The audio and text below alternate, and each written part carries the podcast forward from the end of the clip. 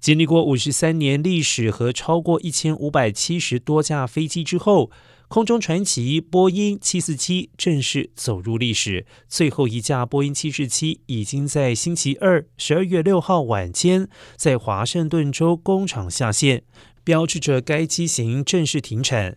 最后的这一架波音七四七将在试飞完成之后作为货机使用。回首波音七四七是波音公司制造的最著名和最受欢迎的飞机机种，它具有独特的两层凸起，空间大到可以将航天飞机从加州的着陆地带运送到佛罗里达州的发射场。客机版可搭载四百到五百名的乘客，最大载客数是波音公司目前宽体喷射式飞机之一七八七之八梦想飞机的两倍。